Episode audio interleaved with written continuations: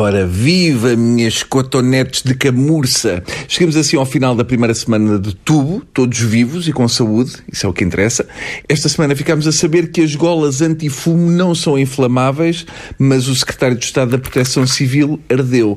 Nós tínhamos um Secretário de Estado da Proteção da própria família. O sistema de alerta de incêndio por SMS está na mira do Ministério Público, juntamente com o programa Aldeia Segura. Só houve concurso público num dos contratos escreve o Jornal Público desta quinta-feira.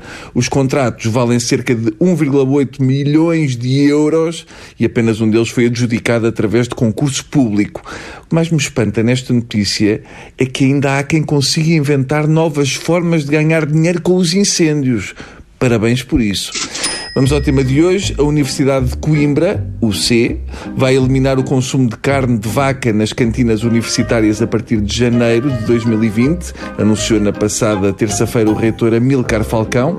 Ou seja, ainda acabaram primeiro com a carne de vaca do que com as praxes. Aliás, com uma dieta à base de soja e tofu, Uh, não faz sentido os estudantes universitários cantarem a mulher gorda.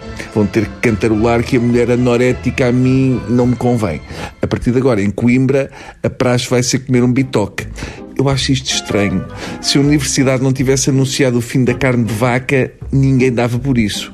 Quando eu andava na universidade, nem reconhecia o que estava a comer se não estivesse escrito.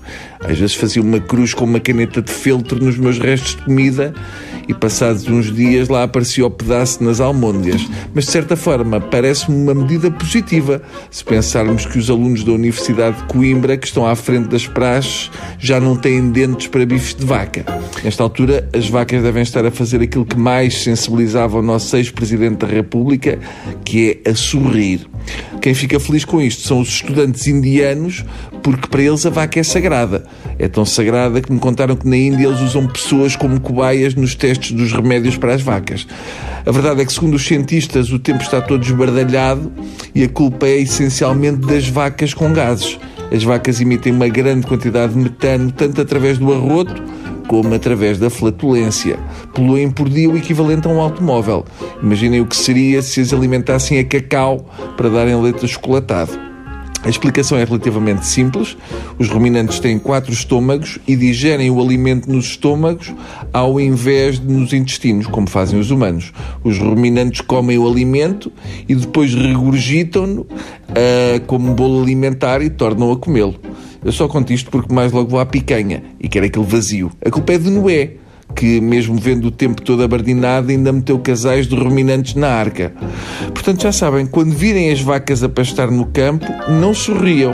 Façam-lhes uma pilinha com os dedos. Esses baldes de leite inexpressivos estão a dar cabo do tempo. Tá bom? Por hoje é tudo. Adeus. E vocês aí em casa aproveitem o dia porque eles dão noite para mais logo. Tchau.